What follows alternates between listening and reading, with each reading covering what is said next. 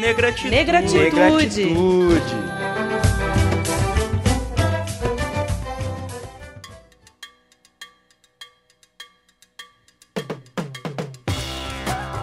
Eu quero ver o que vai acontecer. Eu quero ver o que vai acontecer. Eu quero ver o que vai acontecer quando o zumbi chegar.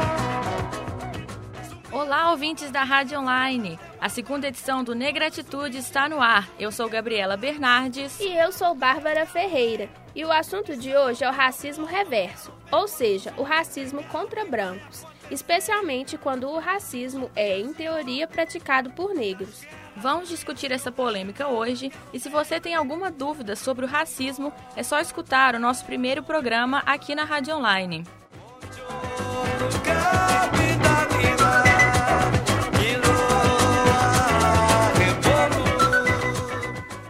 Ô picolé de asfalto, cai fora, branquelo azedo.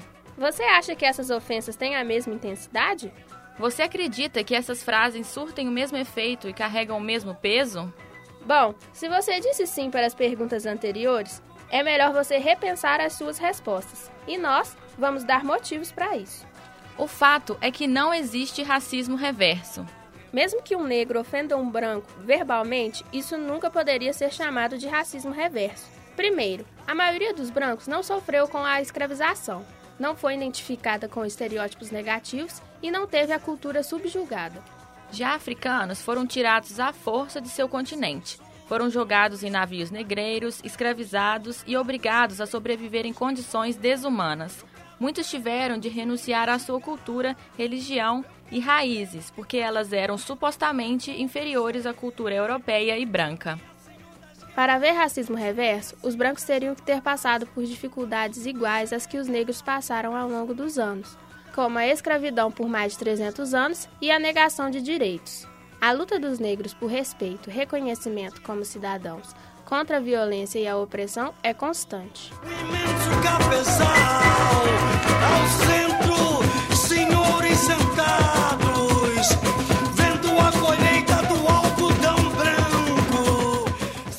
números trazem outro argumento contra a ideia de racismo reverso. 67% da população carcerária brasileira é negra. 77% dos mortos no nosso país são jovens negros, entre 15 e 29 anos.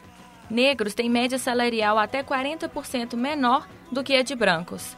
59% da população do nosso país é negra, mas eles representam apenas 17% da elite brasileira.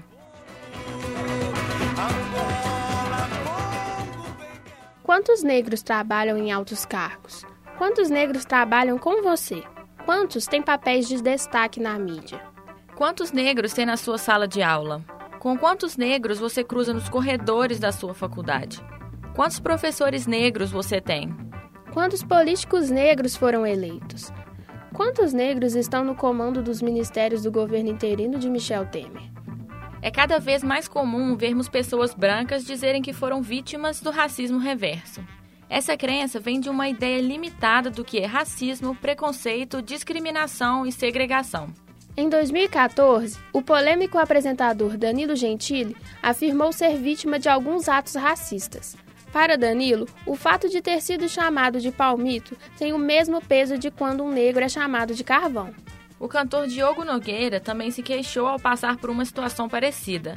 Ele teria sido rejeitado pelos colegas em um jogo de futebol por ser branco e ter olhos azuis. Isso mostra que ele realmente não entende nada do assunto. Segundo a pesquisadora da área da filosofia política e feminista Djamila Ribeiro, secretária adjunta da Secretaria de Direitos Humanos e Cidadania de São Paulo, é necessário se ater aos conceitos.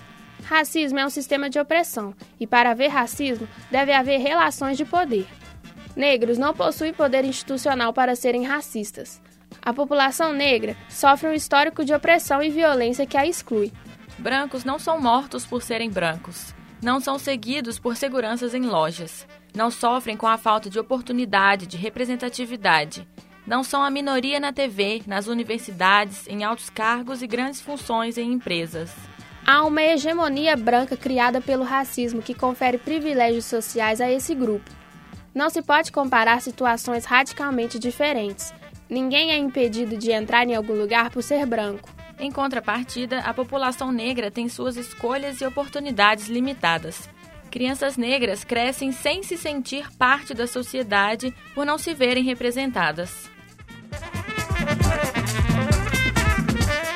Ainda de acordo com os estudos de Djamila Ribeiro, devemos fazer a diferenciação entre sofrimento e opressão. Sofrer, todos sofrem, faz parte da condição humana, mas opressão é quando um grupo detém privilégios em detrimento de outro. Ser chamado de palmito é ofensivo e pode machucar, mas não impede que a pessoa desfrute de um lugar privilegiado na sociedade. Não causa sofrimento social. Não se pode confundir racismo com preconceito e com má educação. Muitas vezes o que pode ocorrer é um modo de defesa.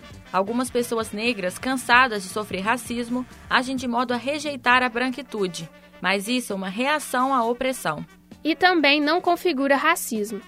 Esse discurso barato de brancofobia, quando a população branca é a que está nos espaços, não tem fundamento algum.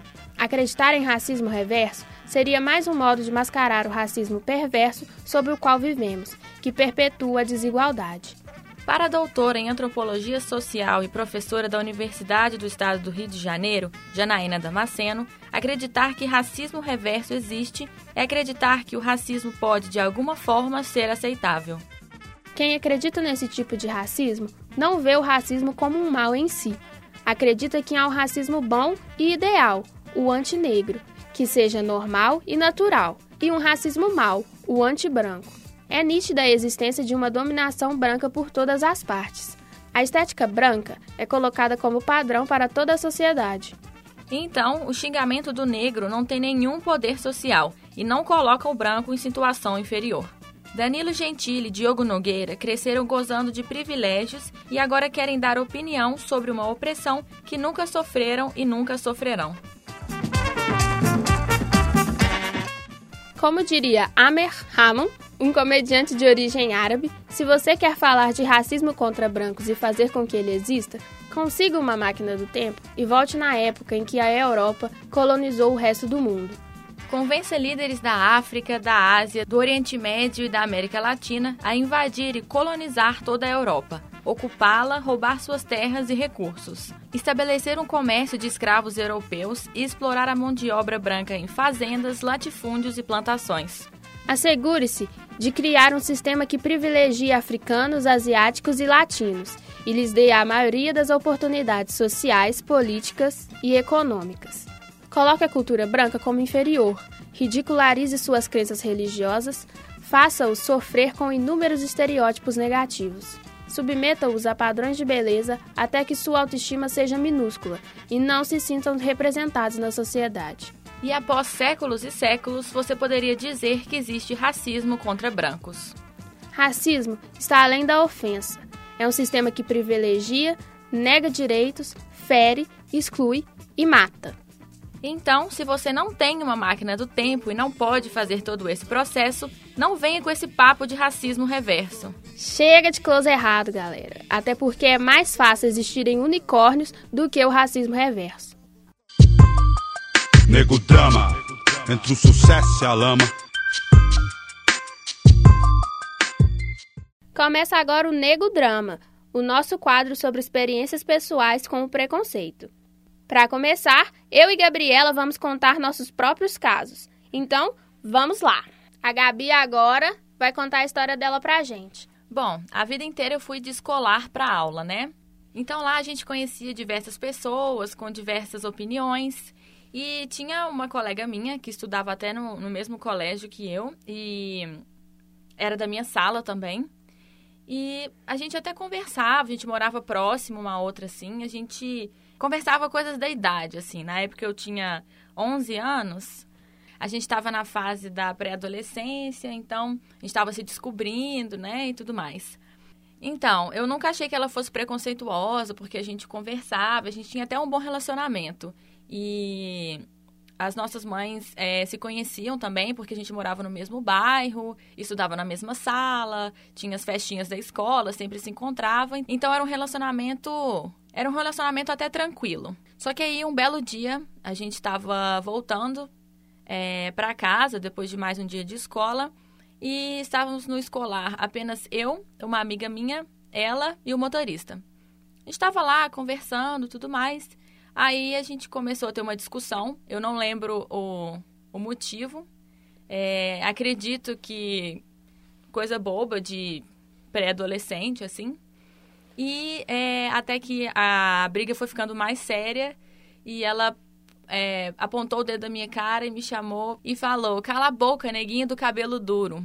Na hora, gente, eu não sei o que aconteceu. Eu fiquei tão brava, tão brava, que eu fui pra cima dela. Só que aí a minha amiga me segurou e tudo mais. E aí eu falei algumas coisas para ela também, porque eu tava muito nervosa, muito brava, né? Me senti muito ofendida. E ela tava assim, tranquilona, não tava nem aí com o que ela tinha acabado de fazer, e era uma coisa muito séria, né? Tanto é que o, o motorista do, do, meu escolar parou a van pra gente é, tentar se resolver, né? Porque ele viu que tava uma situação muito complicada. Bom, passou. Eu cheguei em casa, falei com a minha mãe. Minha mãe, na hora, pegou o telefone ligou pra casa dela, para falar com a mãe dela, que é, ela tinha feito uma coisa muito feia, uma coisa absurda, né? Então a minha mãe falou que se acontecesse mais uma vez, ela ia denunciar para a polícia como crime de racismo.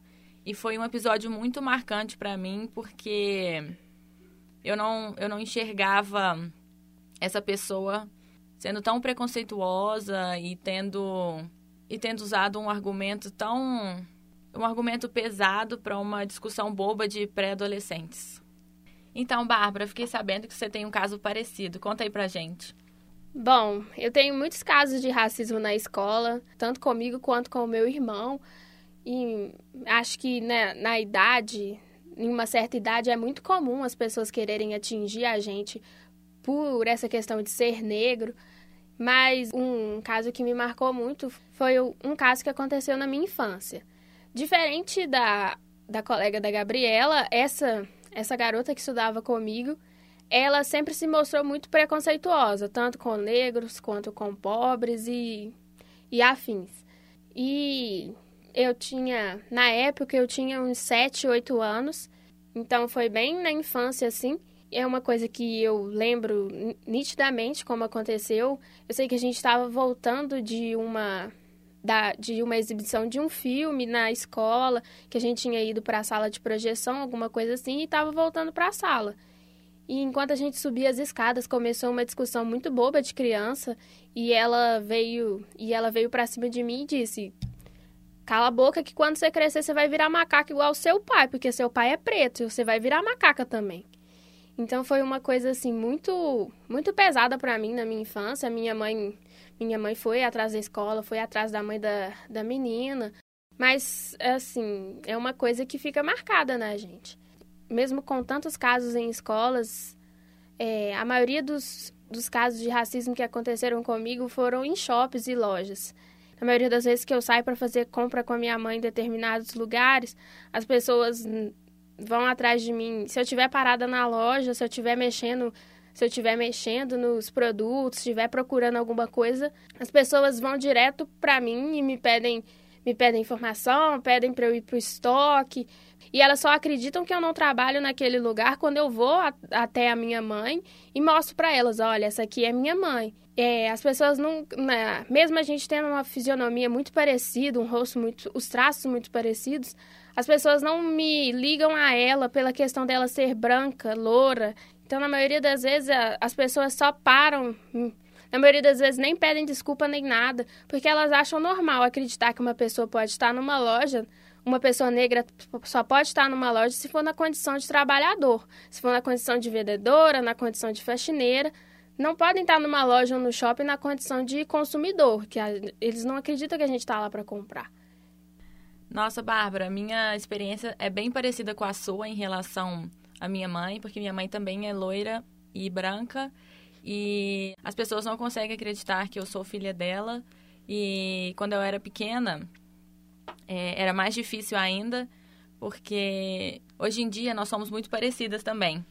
Então, as pessoas já é, acreditam com mais facilidade, mas quando eu era pequena ainda não existia essa semelhança é, muito grande, então as pessoas ficavam é, com olhares tortos, é, comentando com pessoas do lado, né? Como se aquilo ali fosse uma coisa de outro mundo. E tudo isso não é nenhum quarto dos casos que a gente vivencia no dia a dia. É isso mesmo, Bárbara. Bom, então é isso. Negratitude fica por aqui. E se você gostou, deixe seu comentário aqui na página do programa e compartilhe com seus amigos. Até a próxima edição.